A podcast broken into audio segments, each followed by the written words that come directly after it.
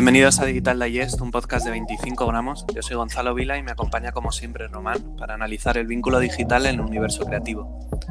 Ayudar a diferentes perfiles a trascender en un entorno tan complejo es uno de los objetivos del digital. Hablamos con Dano. Bueno, ¿qué tal estáis? Pues muy bien, por suerte aquí tomándome el bermusito de las 5 de la tarde. Un clásico, el vermú ese, ¿eh?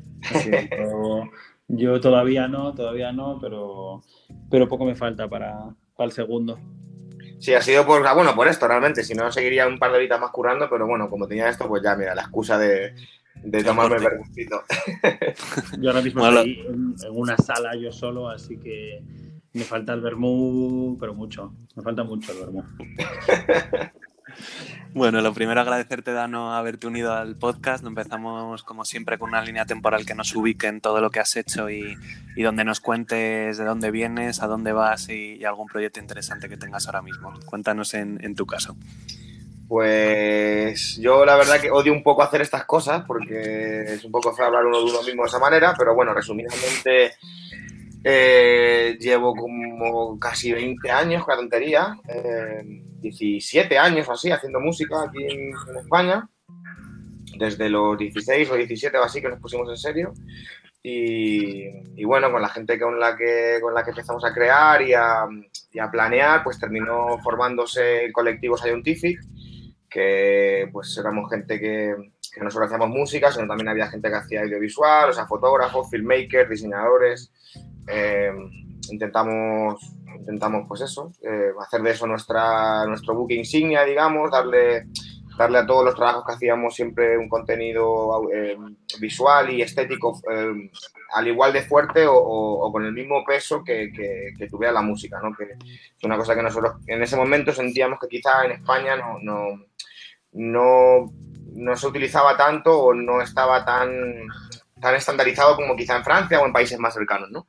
Y, bueno, básicamente, pues eso, a lo largo de estos últimos 10 años, o bueno, ya, casi 15 años, eh, tanto como productor, o sea, como, como beatmaker, como, como liricista o rapper o MC o como lo quieras llamar. Eh, y los últimos años mm, también como, o sea, aunque lo llevo haciendo mucho rato, pero, pero más visiblemente como, como filmmaker y, como arreglista vocal ahora también. o, sea que, o sea, muy resumidamente, 15 años de, no parar e intentar crecer cada día. De mucha música. Mucha, mucha música. Mucha música, sí, sí, mucha música todo el rato. Tienes proyectos como, como la película Itmo con, con, Gonzalo Ergueta, que también estuvo en el podcast. Producciones como el último disco de, de Casual o Letterings junto, junto a Usias, otro que, que ha estado en el podcast. Háblanos de estos proyectos y, de otros que tengas actualmente, porque todos tienen algo, algo de digital en, en ellos y son bastante interesantes. Pues sí, intentando resumir, porque son cosas, claro, cada, cada proyecto del que me hablas, imagínate, que, o sea, es un desarrollo que flipas, pero sí, lo de la eh, así para no extenderme mucho, es como la pieza que era la guinda, digamos, que cerraba el disco que yo hice el año pasado. Eh, fuimos en Nueva York con este chico, con Gonzalo Argueta, que es uno de los mejores diseñadores para mí eh, salidos de España, aunque realmente le ha hecho casi toda su carrera en Nueva York, pero, pero vamos, es talento patrio. Y, nada, pues yo llegué allí, básicamente pues le, le, puse lo que tenía del disco, lo escuchó y me dijo, tío, tenemos que hacer algo. Yo le dije, hermano, yo Claro que sí, o sea, vengo a eso, vengo a hacer algo, no sé todavía qué, pero algo tenemos que hacer con esto. Y nada, brainstorming, brainstorming, brainstorming, resumiendo, terminamos desarrollando este, este corto documental, medio peli corto raro, eh, en el que pues, estuvimos trabajando pues casi todo el 2018 prácticamente entero, eh, sin un duro, sin financiación, todo hecho por nosotros, todo hecho de, de ¿sabes? Todo salido de, de nuestra cabeza, digamos, ¿no? Y el diseño todo lo hizo él, la tipografía la diseñó él junto a, junto a MRKA, que es otro diseñador español que también vive allí en Estados Unidos. Eh, Lucas, un, gran, un, gran, saludo para Lucas si, si está por ahí. Y, y, nada, básicamente cuando lo teníamos hecho ya, se lo vendimos a Red Bull. O sea, nos reunimos con Red Bull, se lo vendimos, le dijimos, eh, esto es, esta es nuestra locura, esta es nuestra película y, y creemos que encaja con, con vuestra filosofía, con, con, con la marca y, y, nos gustaría que nos apoyarais a terminar de hacer la postproducción, a terminar de, redondear esto y a preparar un evento muy guapo. Y la verdad que Red Bull se, o sea, no solo lo vio y, entendió nuestra película. Un gran shout out grande a Fran, que, ya no está allí, pero, que vamos, fue el que hizo todo posible y, y realmente Red Bull nos dio las alas, nunca mejor dicho, para, para para que esa idea o esa cosa loca y esos gigas y gigas de material que teníamos realmente terminara de, ser lo que pudo ser y, la verdad que estoy contentísimo. El color se hizo en The Bowery en, Nueva York, que es una peña que hace color para series de HBO y tú sabes, ¿sabes? O sea, como que todo, el sonido también lo hizo una gente de Nueva York, o sea, como que tuvo al final un acabado que, yo jamás en mi vida pensé que, que podríamos conseguir y menos en ese lapso de tiempo. La verdad que, muy contento. Es proyectazo. Muchas gracias, hermano. Lo, em, lo presentamos en el, en el, Colegio de Arquitectos de Madrid, que también fue una locura que yo jamás pensé que, que podría ocurrir y, eso fue gracias a Red Bull, evidentemente en, base a nuestros conceptos, pero, pero gracias a Red Bull y, la verdad que ellos yo creo que vieron el potencial más que en números quizá o en las views que yo pueda tener o en, en la repercusión de millones y millones de reproducciones que yo pueda tener, que no es evidentemente comparada con, con un chaval eh, de los más jóvenes de ahora, ¿no? Pero quizá entiendo que lo vieron por más el lado cultural o por, más un lado de, que había un, contenido artístico bastante pesado ahí. Y, eso fue la verdad que muy, muy guay. Luego lo otro que has comentado. Eh, Leiterins, por ejemplo, junto, junto a Ausias, que también lo comentó él. Leiterins fue eso sí que creo que es una cosa muy graciosa en la que realmente yo no suelo pensar mucho y a veces la gente me lo recuerda, es como es verdad, eso es, eso es nuestro, tío. Pero mm, básicamente nace de ir por la calle y yo haber estudiado diseño, haber siempre dibujado, haber estado rodeado de gente que hace graffiti toda la vida y, y básicamente fijarte en las letras, ¿no? Fijarte en los carteles, en los carteles antiguos, de las antiguas mercerías, de las antiguas panaderías que hay por los barrios, sobre todo mientras, mientras más... Em, mientras menos gentrificado esté un barrio por lo general, eh, más te encuentras de esto, ¿no? Y en los sitios más recónditos, en el pueblo de tu familia, o bueno, yo no tengo familia aquí, pero cuando he podido ir a pueblos a hacer música o con colegas y tal, y en el pueblo más recóndito siempre te encuentras una mercería Maripaz o, ¿sabes? O ferretería Gutiérrez y, y las letras están hechas por por una persona que, quizá diseñó esa, tipografía o ese logotipo única y exclusivamente para ese local, en esa ciudad o en esa provincia y nunca más. Y son logotipos algunos muy guapos, hay caligrafías muy chulas, em, neones, todo eso. Entonces yo me di cuenta que, no solo yo me fijaba, sino que también había más gente que se fijaba en esto. Gente que podía ser del diseño, de la música, del cine, o, quizá no, o quizás simplemente gente que, que, que siempre se fijó en esto y quizá el hecho de uno pensar, bueno, pero esta es mi locura y ya está, pues quizá hacía que se quedara así, ¿no? Como en ese, en ese plano de, bueno, me fijo yo cuando voy caminando y ya está. Y un poco de esa idea de decir, oye, no es algo que solo le pase a una persona, em, surgió esto de, oye, pues creemos una comunidad abierta en la que Ausias y yo, al principio evidentemente éramos los que más fotos subimos, pero, pero hay un email abierto y, cualquier persona en el mundo que vea un, un rótulo, un un neón o unas letras metálicas o, cualquier cosa que, encaje un poco con esta búsqueda, digamos, nos mandan las fotos y las subimos. Y se fue generando una especie de red mundial de gente de todo el mundo. De hecho, gente que nos sigue en Letterism, de la cual yo soy fan, que, no me siguen a mí y, siguen a Letterism, Sí, que habéis ayudado, habéis ayudado un poco con el digital a trascender a proyectos que a priori no, no tenían más repercusión que, la señora o el señor de barrio que iba a la pescadería de turno. Sí, el punto digital lo creo, o sea, yo creo que lo que hizo fue crear esa red eh, que simplemente le dice a personas que se fijan en cosas muy raras que hay más personas que se fijan en esas cosas raras, nada más.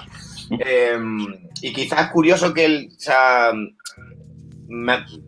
desde el punto que habéis dicho de lo digital, me habéis hecho pensar ahora mismo mientras hablaba que que es curioso que en este caso el formato digital lo que ha hecho es un poco lo que hacía anteriormente el formato analógico. O sea, nosotros estamos captando estos, estos eh, carteles y estos, estos letterings y estos neones y estas movidas porque eh, muchos ya no existen, otros en semanas, meses o pocos años eh, serán derribados y pondrán allí un Starbucks o lo que sea. Y, y es medio paradójico, ¿no? Como que el formato digital, en el fondo, lo estamos usando como de archivo o como de manera, como de cierta eh, aspecto historio, historiográfico, ¿no? Se podría decir. Sí, es decir, realmente, realmente utilizar, utilizar plataformas que a lo mejor no son naturales para los propios diseñadores de, esos, de esas identidades o incluso mucha gente que la ha contratado, pues yo que sé, que lo ha hecho el hijo del, del propietario una tarde, pero que resulta que el tío no sabía que tenía talento y que si a lo mejor hubiese habido alguien que le hubiese dicho, oye, mira, que lo que has hecho está bien, pues a lo mejor se hubiese dedicado a esto, ya no a algo que mira, es, aportaba. es muy interesante que, digas ese punto de vista, porque no lo quería mencionar tampoco para no ponerme demasiado poético, pero una de las esencias, el, el, claim, digamos, de Letterísima a un nivel emocional es que para mí es un tributo a estos diseñadores o diseñadoras anónimos de, pueblo o de provincia o de, o, de, o de, ciudad, pero hablamos de hace 50, 60, 70 años, que quizá eso no trabajaban en un estudio o no, o no eran cartelistas, digamos, que era donde podía estar un diseñador en esa época realmente haciendo un volumen de trabajo eh, elevado, ¿no? O, o trabajaban para una marca de algo, ¿no? Entonces, esta gente quizá, pues, eran eso, yo hago carteles o, hago rótulos en, en, en, Alaurín de la Torre o donde fuera, ¿sabes? Y, pero eran magos, o sea, eran, eran verdaderos genios y, hay, cosas muy chulas y creo que mucha gente se ha ido fijando a lo largo de su vida, pero quizá eso, el hecho de pensar que quizás simplemente eres tú y es tu, es tu fricada, digamos, pues hace que se quede ahí, ¿no? Y, creo que el Ethereum al final con los años se ha convertido en una comunidad muy guapa de, gente que no se come la polla por nada, que no nos estamos, que no importa quién seas, a mí me da igual que que sea el diseñador de Virgil Abloh o que sea mi primo el de abajo. Si han visto un cartel que mola, mándamelo porque lo voy a subir, ¿sabes? Sí, sí. Y volviendo al, tema de, la música, que es lo que define casi toda tu carrera, tienes detrás ya un amplio recorrido tanto haciendo tu propia música como produciendo artistas de la talla de Nati Peluso, Cruz Cafuné. Además, has dirigido videoclips también de, de Z Tangana de la Fuente. ¿Qué papel ha tenido el digital en todos estos trabajos y, y cómo has jugado tú mismo con las posibilidades que daba el digital? Pues mira, desde en, o sea, todo, realmente todo. En la música yo empecé con, con ordenadores. Yo no, o sea, aunque, aunque mm, a nivel estilístico, sonoro, eh, yo entiendo que, evidentemente yo me he ido o, se me puede asociar con el sonido de los 90 del rap y, con rap hecho con máquinas y hecho con, con, samplers y con, máquinas analógicas, digamos.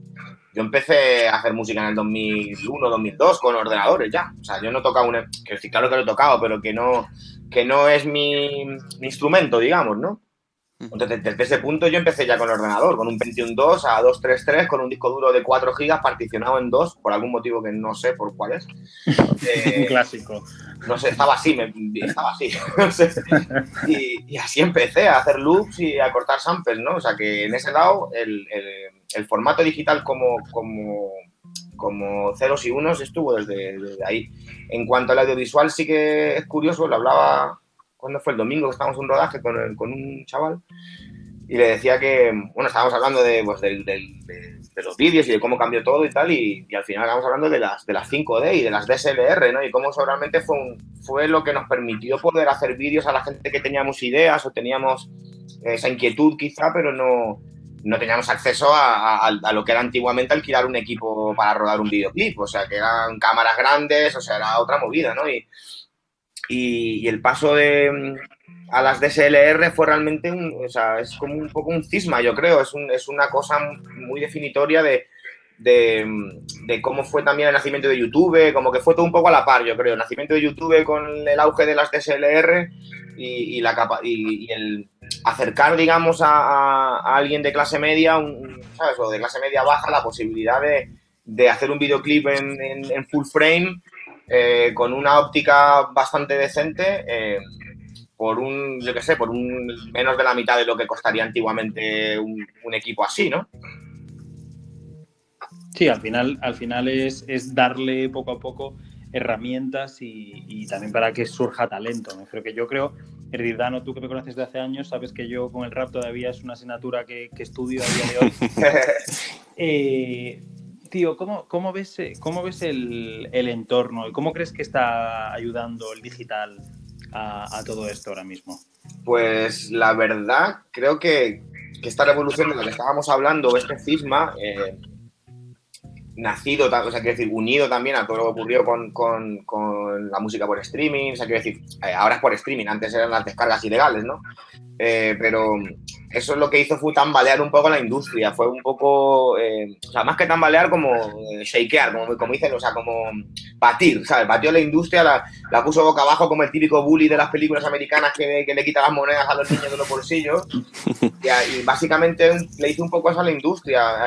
muchos artistas ahora o sea, muchos artistas de los que, de, los que los, la gente más joven consume ahora, no todos, pero muchos eh, están decidiendo conscientemente no fichar por, por una multinacional. Eh, y evidentemente si tienen una distribución internacional, si, tienen un management internacional, pero en el punto discográfico yo conozco unos cuantos que están decidiendo no fichar, porque ya están ganando dinero de manera independiente a través del medio digital, a través de sus propias eh, estrategias de marketing y, y, todo, desde, o sea, con sus pequeños teams, digamos, con sus equipos, pero, pero es una cosa como que creo que que generó una alternativa muy interesante. Eh, no sé si comparable en cierto aspecto quizá lo que pasó con el punk en, Inglaterra, en, cierto aspecto, cuando la gente se empezó a hacer todo ellos mismos también y, la estética, la ropa, los diseños, todo, ¿no? Como que, como que fue una... O sea, me gusta poner el punk como, como, ejemplo de un, movimiento que era muy do it yourself, ¿no? Era todo hazlo, eh, hazlo tú mismo, ¿no? Y, y, creo que la generación de ahora del trap y de las últimas tienen un poco ese espíritu, un poco punk de de lo hago yo mismo, que le follen al mundo,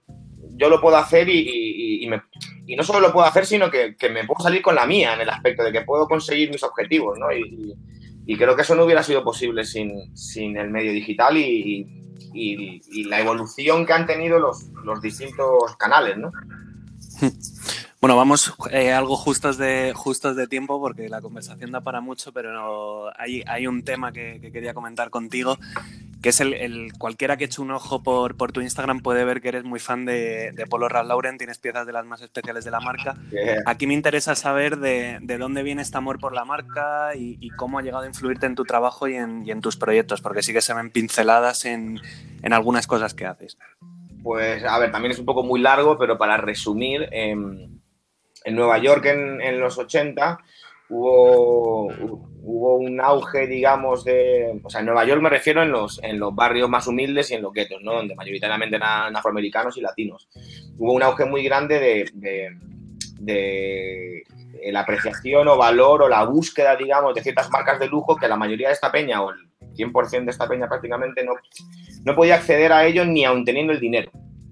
O sea, ni aún, o sea, imagínate ser negro, ser latino en el 82, ir a la boutique de, de, Gucci, es muy probable que ni te abrieran la puerta. O sea, que el tío de la puerta ni te abriera la puerta. Evidentemente no creo que te insultaran ni nada, porque ya estábamos en, un siglo XX avanzado, ¿no? Pero, pero probablemente no te dejan ni entrar. Entonces, a raíz de ese tipo de fenómenos surgió un, un, amor en los barrios por ciertas marcas de lujo y hacia finales de los 80, que no voy a entrar en esta movida, pero lo quería poner como, como, pre, como pre, prefacio, digamos, al final de esta década, eh, esta movida que, o esta atención que estaba sobre todo alrededor de marcas como Louis Vuitton, Gucci, MCM y demás, eh, pasó a la figura de Ralph Lauren como diseñador americano, como un pibe de Brooklyn, de hecho judío de Brooklyn, que se cambió el nombre, que se llama Ralph Liswich o como sea, se cambió el nombre ¿Y qué es lo que hacía Ralph Lauren todo el tiempo? O sea, él, intentaba hacer el estilo europeo, él intentaba hacer el look europeo de barco, el look de persona que vive en una islita aquí, que tiene su barquito y rollo náutico de aquí.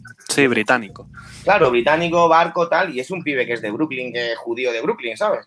Entonces, eh, la gente de Nueva York, por no sé cómo, pero se enamoró un poco de esa estética y los chavales empezaron a ir desde Brooklyn, desde Queens, de todos los barrios a Manhattan, a los, a los Macy's allí, que es como corte inglés de allí, y entraban de maná, o sea, en plan, de, a, 10 en 10, 15, 20, 20, y se llevaban todo lo que había en, la sección de Ralph Lauren, pero se lo llevaban y salían corriendo por la puerta de 15, 20 chavales, es una locura. Sí, sin pagar, puntualizando ahí.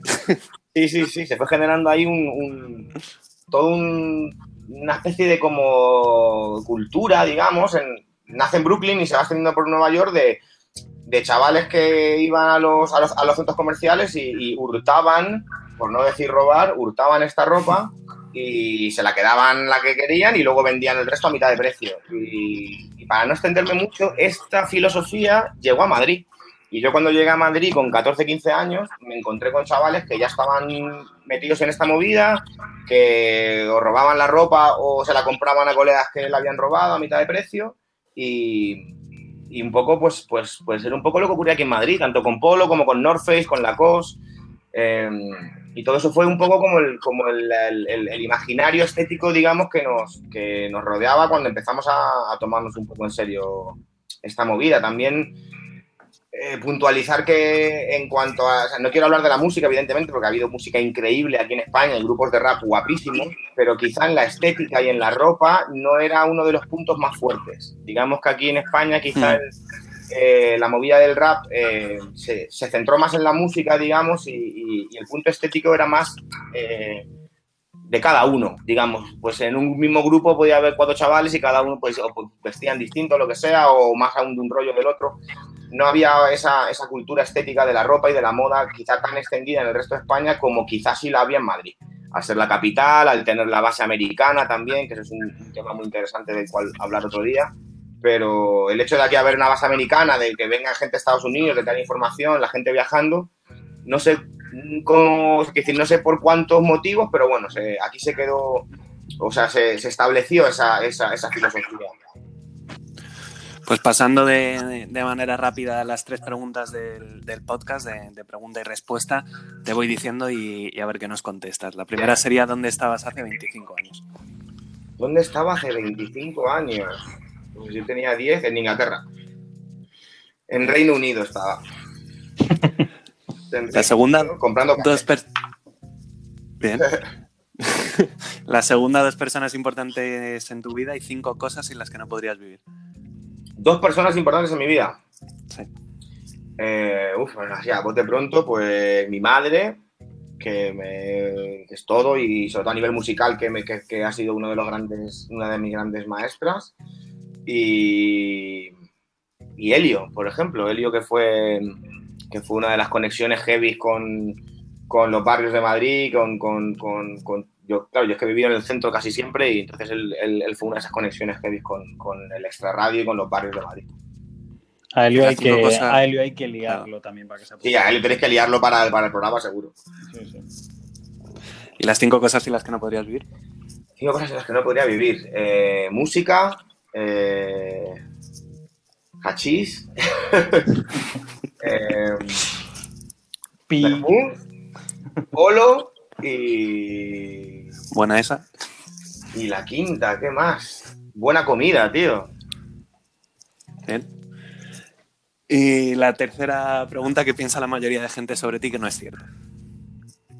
Pues yo creo que la mayoría de cosas que pensarán sobre mí son ciertas. Lo que pasa es que quizá eh, no sean, o sea, que sean cosas que se, como que uno no se fija mucho y, y salen y los demás sí se dan cuenta, ¿no? Pero yo intento hacer un trabajo de crítica y probablemente todo lo que digan de mí sea cierto, aunque no sea todo el rato yo. O sea, eh, quiero pensar que no soy todo el rato así, pero probablemente sea cierto.